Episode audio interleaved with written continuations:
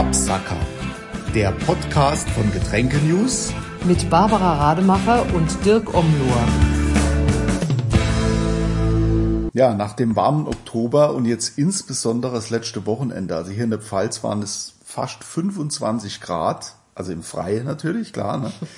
Und ähm, da fällt es mir wirklich schwer, dass ich mir vorstelle, dass in gut drei Wochen äh, schon die Weihnachtsmärkte öffnen und, und dann Duft von Zimtsternen Lebkuchen. Also ich habe den jedenfalls noch nicht in der Nase. Ach Gott, ich erst recht nicht, um Gottes Willen. Allerdings ein Gedanke, der mir noch fremder ist, ist, dass fast zeitgleich die Fußballweltmeisterschaft beginnt. Das stimmt. Und äh, dieses Befremdliche geht offensichtlich vielen Menschen so. Du hast doch neulich so eine Umfrage da mal zitiert, äh, die das untersucht haben, wie die Leute zur Fußball-WM stehen. Ne? Ja, ja, da haben schon im Frühjahr hat ein Marktforschungsinstitut eine Umfrage, eine große darüber gemacht. Ähm, und da kam unter anderem raus, dass weniger als ein Prozent der Befragten äh, im Winter glauben, in Fußballstimmung zu sein. Und nur knapp ein Fünftel äh, freut sich auf dieses große Ereignis des Sports äh, in der Vorweihnachtszeit. Die Mehrheit findet allerdings, äh, dass es nicht in die Jahreszeit passt. Naja, das kommt jetzt nicht überraschend, diese Umfrageergebnisse. Ne? Denn im Allgemeinen, wenn ich an eine Fußball-WM denke, dann denke ich an Sommer, dann denke ich an Public Viewing, so ein Wort, Public Viewing. Ja? also könnte, ja, wer sich das mal ausgedacht hat, naja, ist egal. Ähm, und an gemeinsames Mitfiebern beim Grillen mit Freunden und dazu natürlich ein frisches, kühles Bier oder zwei, drei, ne, je nachdem, wie das Spiel ausgeht, als äh, Begleiter sozusagen. Ne? Ja. Und äh, für, für die Brauereien bedeutet im Normalfall eine WM, in einem normalen Jahr, als im Sommer, ein, ein, ein Mehrabsatz von bis zu einer Million äh, Hektoliter. Also zumindestens, wenn die deutsche Mannschaft in Richtung Finale unterwegs ist. Ne? Ja, aber was man so hört, sind die Erwartungen der Brauereien ja in, in, dieser, in diesem Fall doch sehr gering. Ähm, stell dir mal vor, wenn, wenn im Handel die Weihnachtsaktionen auf Hochtouren laufen und ja, die Konsumenten, die suchen eher nach Glühwein und Plätzchen. Da ist ja wohl mit Absatzimpulsen fürs Bier nicht zu rechnen. Ähm, und dann überleg mal, noch stärker ist ja wohl die Ablehnung des Austragungsortes, der da ins Gewicht fällt. Also äh, Katar ist ja wirklich zweifelhaft. Dem werden massive Menschenrechtsverletzungen vorgeworfen hat man ja immer wieder in den letzten Monaten schon in den Medien äh, mitbekommen, äh, eben auch beim Bau der WM-Stadien. Ja, und genau deswegen sind mehr als drei Viertel der Deutschen laut der Umfrage äh, gegen das Event dort in diesem Wüstenemirat. Ne? Ja.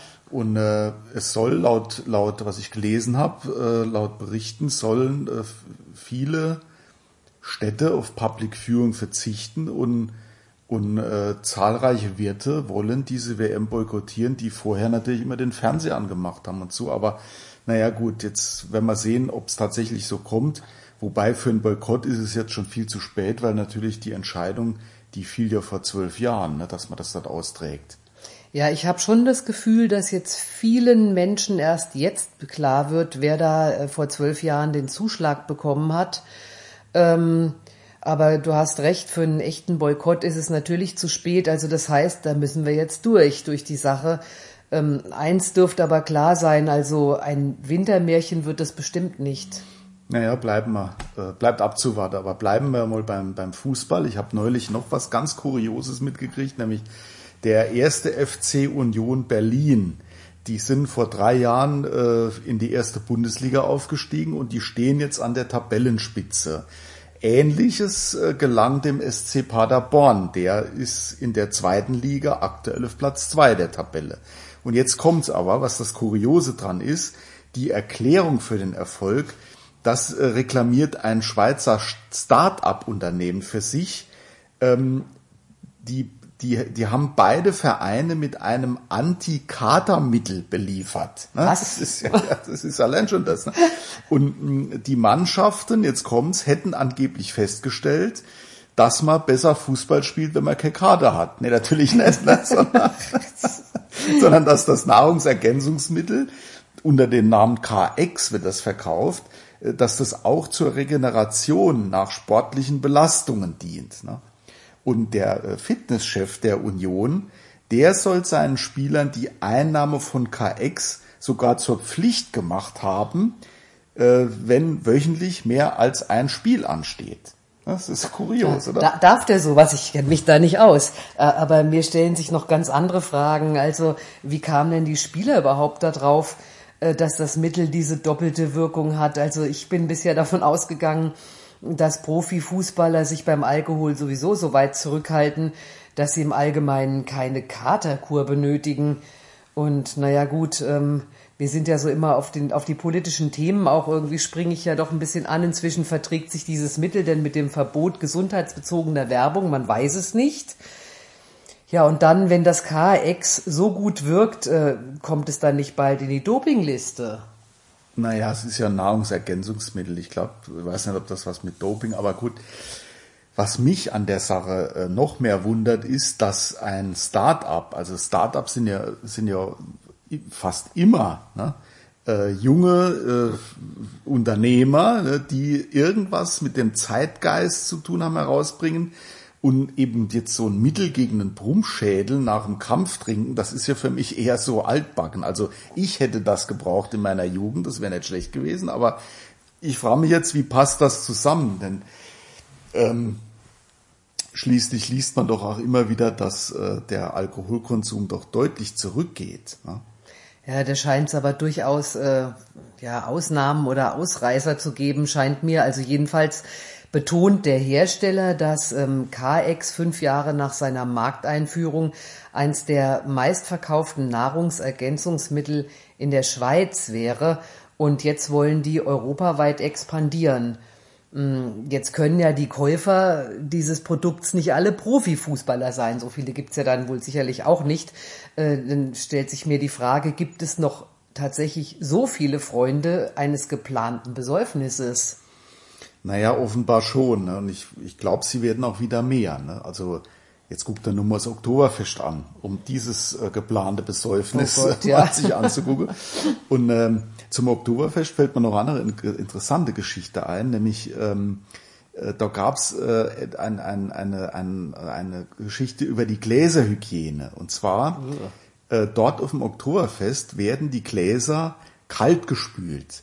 Yeah. Und Darüber ärgert sich seit Jahren ein Münchner Gastronom, äh, der betreibt dort ein Café und ähm, der hat sich, weil das eigentlich Vorschrift ist, hat der sich einen, einen Boiler extra einbauen lassen, um das Spülwasser auf die gesetzlich vorgeschriebenen 65 Grad bringen zu können. Also gesetzlich vorgeschrieben 65 Grad.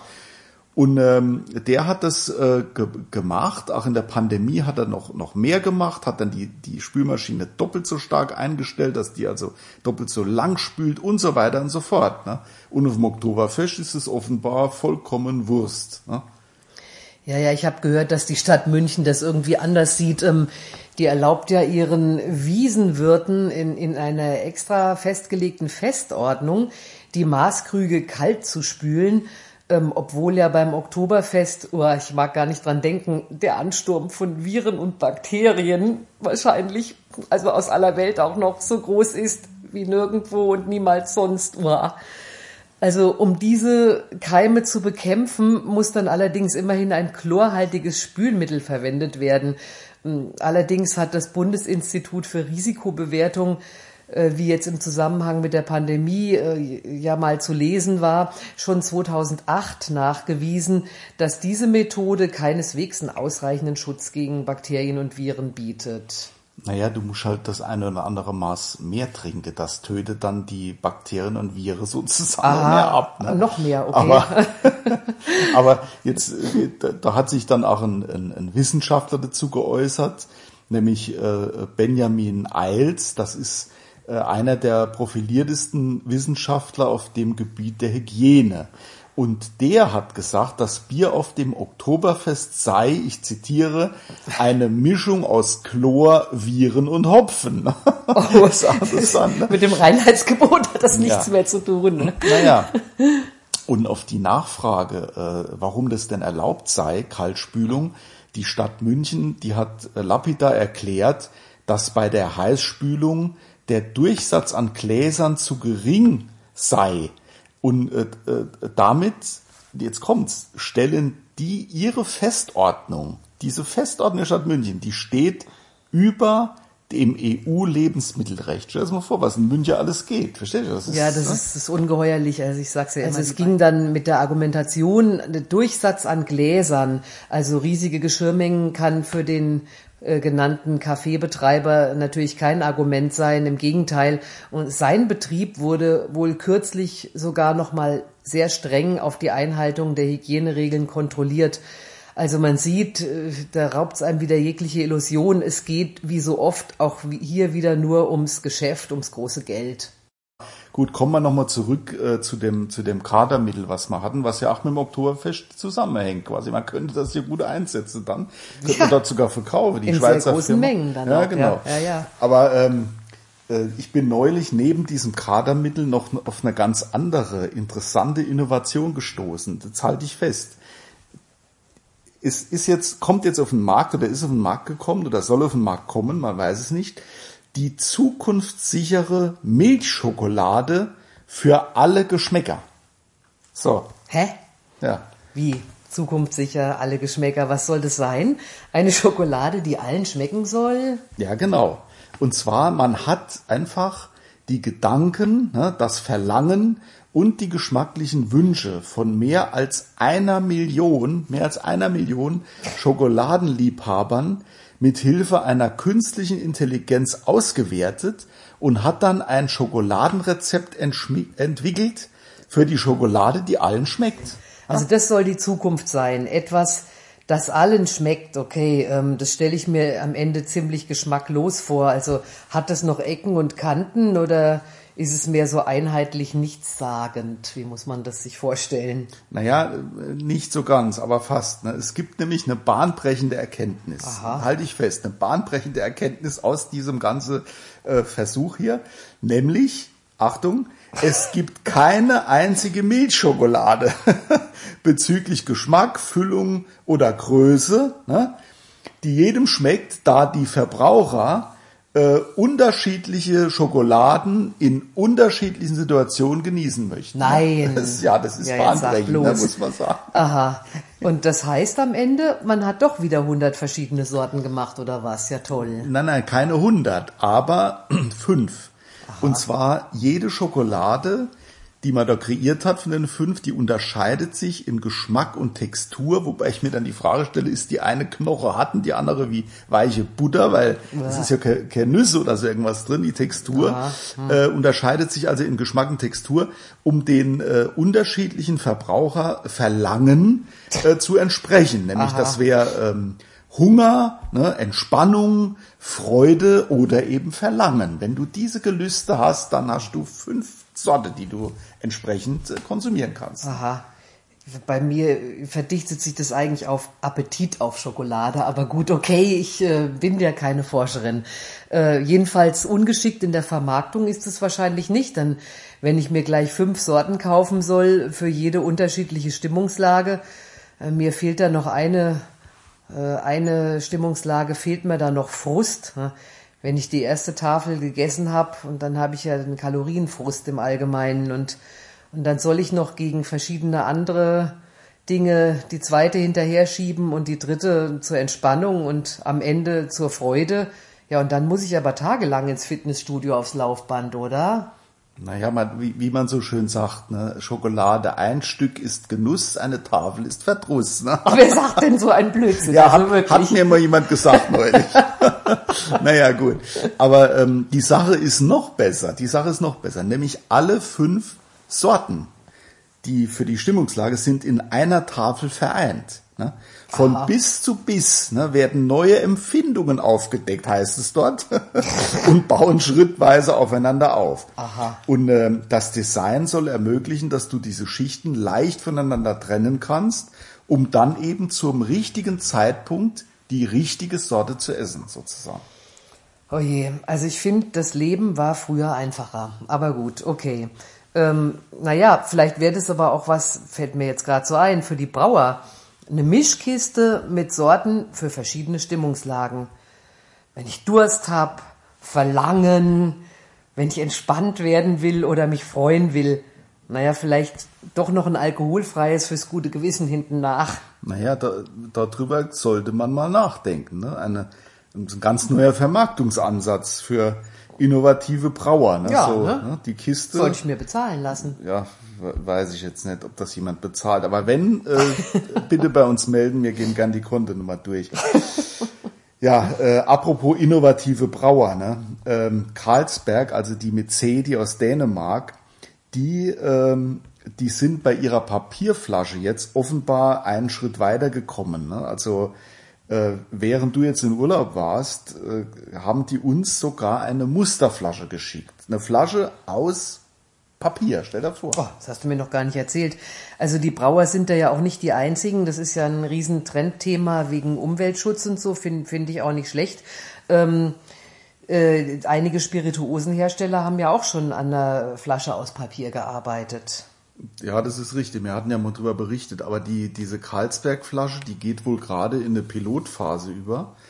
Und ähm, die, die Flasche konkret äh, ist eine Flasche aus Holzfasern, ne? interessant. Und innen drin ist die beschichtet mit einer dünnen Kunststofffolie. Und dieser Kunststoff sei aber zu 100% biobasiert und vollständig recycelbar. Und an dem äh, Verschluss, dass der recycelfähig ist, äh, daran würde man noch arbeiten, schreiben die. Aha. Also so auf den ersten Blick hört sich das für mich wie Tetrapack an, äh, nur halt in Flaschenform statt in so einem Würfel da. Ähm, also alter Wein in neuen Schläuchen, oder? Naja, Tetrapack lässt sich eben nicht so einfach recyceln. Das ist ja das, was da immer kritisiert wird an Tetrapack. Ja, das stimmt Das soll bei dieser ja. Flasche Mhm. soll das wohl anders sein. Ja, ja, ja. Aber das Beste war, wie diese Flasche hier in die Redaktion geschickt wurde. Aha, da kam wie? ein riesiger Karton an, also da wären locker drei Kästen Bier reingegangen und in diesem Karton war eine Wahnsinnsmenge an Isolationsmaterial, so, so Wollzeug, also ganz voll und innen drin war diese Flasche und um die Flasche war überall Eiswürfel drumherum, die waren halb schon aufgelöst und Ding. Und da habe ich gedacht, was für ein Schwachsinn. Ne? Dann habe ich die Flasche erstmal hier hingestellt auf den Tisch und da stand die ein paar Tage. Und dann habe ich mir die genauer angeguckt und dann stand da ganz dick drauf, Achtung, Achtung, also Achtung, Achtung stand nicht drauf, es stand aber nur dick drauf, die Flasche muss ununterbrochen gekühlt sein, ununterbrochen gekühlt. Jetzt stand die hier schon ein paar Tage, ich habe es dann an den Kühlschrank, aber ich habe hinterher gedacht, wahrscheinlich recycelt die sich selbst, wenn die nicht gekühlt ist, die Flasche. Die hat auch eine ganz kurze Haltbarkeit, die ist nämlich nur ein paar Wochen, also die ist jetzt schon fast abgelaufen, aber noch ist die gut. Und wenn sie sich noch nicht selbst recycelt hat, dann können wir die ja mal verkosten. Was hältst du davon? Ja, eigentlich finde ich das interessant, aber so wie du das erzählst, scheint es ja noch ein bisschen Entwicklungsarbeit zu brauchen. Also ich weiß nicht, irgendwie ist mir das ein bisschen suspekt. Also vorläufig würde ich vielleicht doch ein Bier aus der Glasflasche noch bevorzugen. Ja, ich gebe da recht, besser ist das. Ne? Und äh, äh, naja, also wir trinken dann irgendwann eins aus der Flasche und diese Flasche, wir, wir können sie mal warm stellen und beobachten, was passiert. Das ist auch eine Idee. Halbwertszeit Naja, naja, feststellen. Ja, genau, genau. ja. Oh, ich sehe gerade, wir sind äh, schon wieder am Ende. Ähm, ich sag mal danke, dass Sie uns zugehört haben. ja, vielen Dank auch von mir. Wir wünschen Ihnen eine gute Zeit und kommen Sie gut durch den November. Ja, und gut durch die Fußball-WM. Ich sag nur hoch die Tassen, ne? also die Glühweintassen. Ja, genau.